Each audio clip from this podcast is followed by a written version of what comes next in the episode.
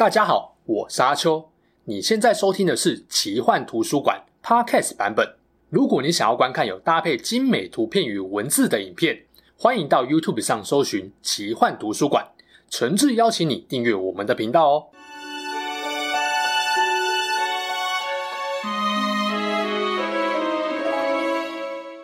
Hello，大家好，我是阿秋，来聊聊神秘奇幻的主题故事。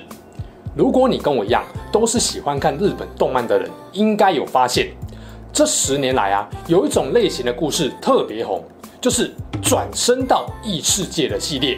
随便列几部人气比较旺的，像是《为美好的世界献上祝福》、《幼女战记》、关于我转身变成史莱姆这档事、无职转身到了异世界就拿出真本事等等的。这类转生到异世界的作品，特点不外乎主角在原本的世界死了，可能是被卡车撞、被火车碾、被杀人魔害，或是被地震导致的书柜压死等等。总之就是挂了，然后投胎转生到和前世差异很大的异世界，展开新的人生之旅。哎，讲人生也不完全对，投胎之后也不一定是当人啊。不管啦，所以呢，这次影片就要来跟大家聊聊。为什么近几年日本特别流行转身到异世界的故事创作呢？到底读者观众爱看的原因是什么？这股热潮又可以持续多久？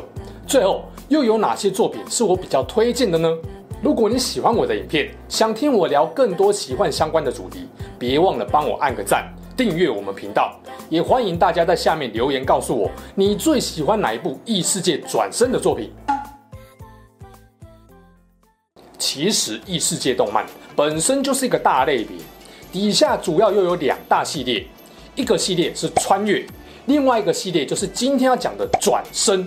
穿越简单来说就是主角没死，但因为某一些原因穿越或被召唤到异世界里。异世界穿越系列红的比较早，例如说九零年代的《十二国记》《梦幻游戏》《妖精狩猎者》《犬夜叉》就是这类比较早期的代表作品。而近十年来，这类型也持续有不少热门作品，像是《刀剑神域》Re 从零开始的异世界生活，普通攻击是全体二连击，这样的妈妈你喜欢吗？盾之勇者成名录等等的。相对的，异世界转生红的时间就比较晚，严格来说是这五六年才开始爆红的，而且人气甚至有渐渐拼过穿越系列的迹象哦。为什么转生系列这几年会窜红呢？那就要谈一下它的起源了。坦白说啊，这类主角跑到异世界的系列，很多是来自小说，后来才改编成动漫。而它的起源是来自一九七零年代出现的轻小说。早期轻小说在文学界被当成是一种不太正经的次文化，以相对低获利的出版社来说。通常不太敢冒险大量出版。等到两千年以后，网络普及了，读者不一定要花钱买书，只需要连上网就可以轻松追小说，还变成一种生活习惯。不仅读者容易看，站在作者的角度啊，在网络平台曝光他们的作品，机会更多，也更容易了，就不太需要担心出版市场的眼光，而失去被读者看见的机会。在日本。成为小说家吧这个网站可以说是最多创作者投稿小说作品的乐园，对于网络轻小说的普及起到了很大的作用，而里面特别热门的作品也就容易被出版社看上而出书，甚至改编成动漫，彼此互相加成影响。异世界系列的轻小说就是在这种逻辑下越来越热门的。异世界穿越因为比较好联想，从九零年代开始。就有不少作品出现，但真正开始大爆发，可能要归功于二零一二年《刀剑神域》动画后的大成功效应。大概也是在二零一二一三年之后，成为小说家吧网站上的异世界小说数量开始暴增。这时候啊，以主角死后转生到异世界的剧情也开始变多，而转生系列开始自成一派。最主要是受到二零一二年到二零一五年。网络连载小说《无职转生》到了异世界就拿出真本事的影响。在特别讲转生系列前，先简单提一下为什么异世界这个大类别会红的原因，这可以套用在各类异世界、穿越或转生等衍生流派上。这系列红起来，代表作品非常多，而很多创作者都在写同类型的故事，就免不了会有雷同剧情或套路，这也容易让读者观众有一种免洗的感觉，好像随便改几个设定就变成一个新故事这样。但必须说，异世界系列会红的一个主因，就在于这种世界观免洗又好用。哎，先别急着喷我，让我解释一下。所谓的免洗，其实就是因为它够吸引人，才会让这么多人都抢着用同样的套路来创作新的故事。而免洗也不代表随便哦，应该说啊，你要能在一大票看似免洗的作品中脱颖而出，水准不够顶尖，绝对很难办到。就跟这几年一堆人抢着当 YouTuber 一样，如果不找出自己的特色，是很难大红的。你在说你自己吗？讲到这边啊，不知道为什么我有一点悲从中来啊。关于世界观，很多异世界的剧情会设定在西方中古的剑与魔法世界，这是因为大家都喜欢这套世界观。但如果太王道，创作者就要花很大的心力，打造出独特又全新的角色与世界观设定。例如说，像《魔戒》或《哈利波特》这种的。而你要把一个完整的世界观讲完，篇幅就会很宏大，一不小心就可能断尾或者是烂尾。对，我就是在说你，《冰与火之歌》的作者乔治·马丁，这也是王道类型的成功作品比较少，可能十年才会出现一两部大作的原因。相反的，异世界系列就直接把现代学生或上班族拉到一个本来大家脑中就有既定印象的中世纪剑与魔法世界，故事的核心就不用在世界观以及角色背景上多琢磨，创作者就可以把心力放在刻画现代人穿越到异世界所产生的知识与价值观的冲突与落差上。简单来说就是。作者付出的时间心力比较少，但又能够收到不错的成效。但是从读者的角度来想，会觉得这是作者们没创意，想要偷懒跟风的心态。真的是这样吗？其实也不完全是如此啦。如果从作家的角度看，有一位日本的医师兼作家金田繁皇就认为，作者们不是刻意要去山寨设定或剧情，而是文学作品这类的引用创作。表现的技法就很像是你用同一套 RPG 制作大师来做游戏一样。接着就来谈为什么这几年异世界转生的题材会爆红，尤其深受十五到三十五岁年轻人的热爱呢？大概有几个原因。首先，第一个是共鸣感，这个共鸣感跟尼特族有很大的关系。因为异世界转生的作品主角有很多都是尼特族，所以这代表有很多日本的读者观众也是尼特族喽。没错，近十到二十年来，尼特族在日本有越来越多的趋势。科普一下，尼特族这个词是来自英国，是 N-E-E-T 的音译，代表的是 Not in Education, Employment or Training。特别指那些不愿意学习、不愿意受训与就业的年轻人，这其实已经是一种世界性的社会问题，通常发生在高经济发展、高生活水准的国家中，有越来越多的待业青年自觉赶不上世界经济潮流，在无力与绝望下而开始自我放弃。讲白一点，就是认为自己是鲁蛇或人生失败组。而尼特族为什么在日本特别多呢？研究者认为，这跟日本独特的民族性与文化有关。简单来说啊，日本人习惯隐忍，不喜欢给别人添麻烦的社会风气，导致了求学与就业中，如果不幸遇到霸凌问题，不止很难解决，还变相越来越严重。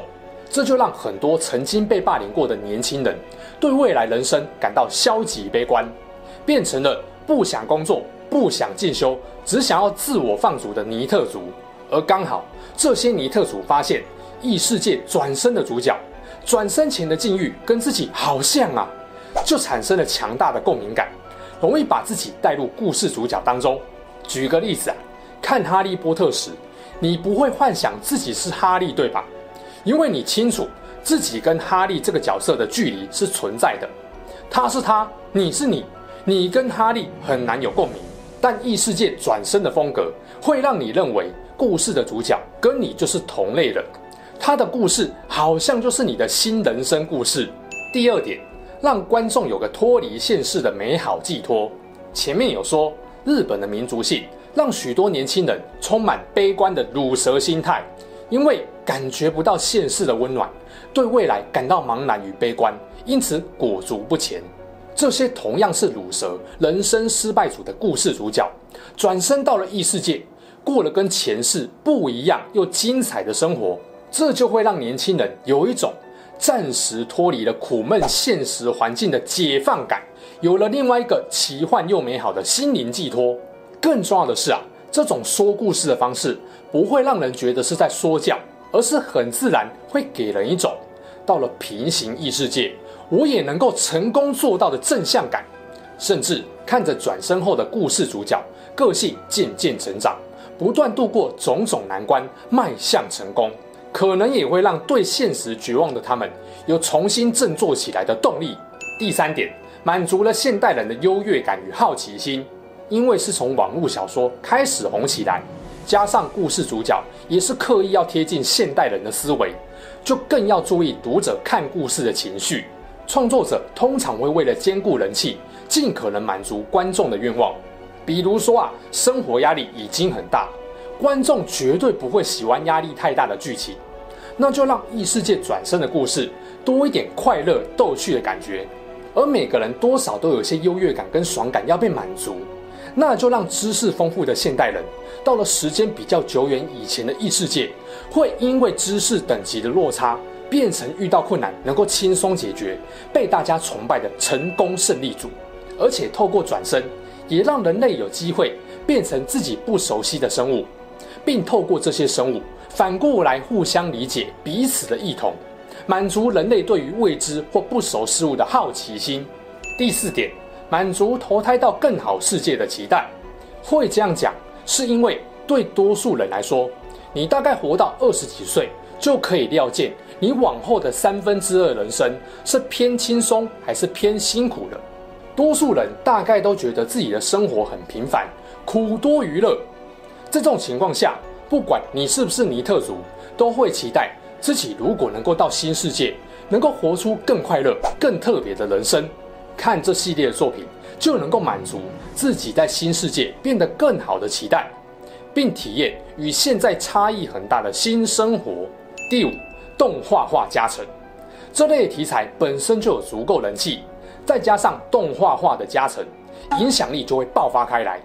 不要小看动画，因为成功的影像化会帮助扩大观众客群。这也是为什么很多奇幻小说通常会搭配影视化改版爆卖一波的原因。举两个成功例子，一个是《哈利波特》，你就算没看过小说，也大概都透过电影感受到了魔法世界的魅力，对吧？另一个是《鬼灭之刃》，这个例子是漫画转动画的爆炸性成功案例。漫画虽然也是图像，但会受到作者画风的影响。有很多故事不错，但画风不讨喜的，人气就会偏低。而《鬼灭》就是优辐射制作的太精美，让人气大爆发。其他作品就算没有这么夸张，也多少都受到动画加成，人气往上提升至少一个档次。以异世界转生系列来说，很多不自认乳蛇或人生失败组的人，也都会看得非常爽快。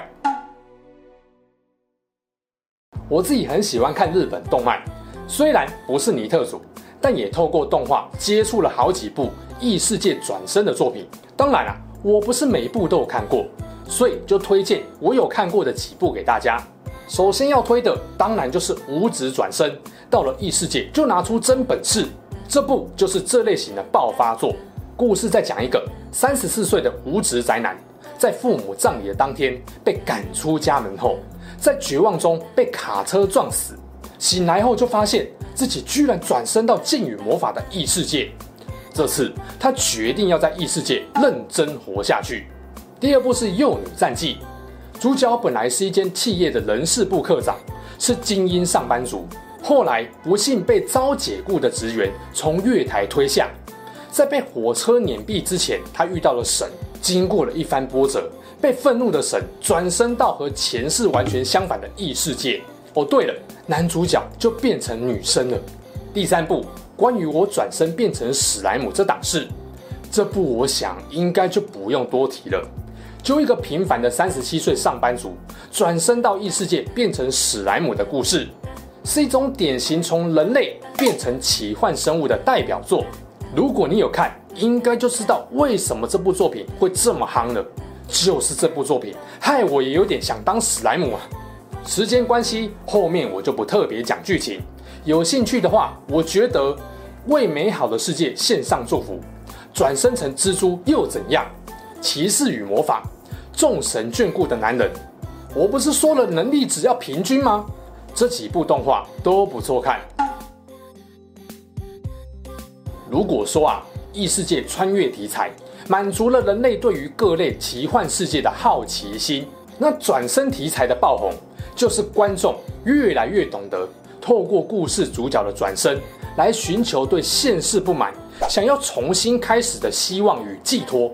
以往我们看故事啊，你需要对角色设定、故事剧情有一定的理解，才能够深入了解角色的想法。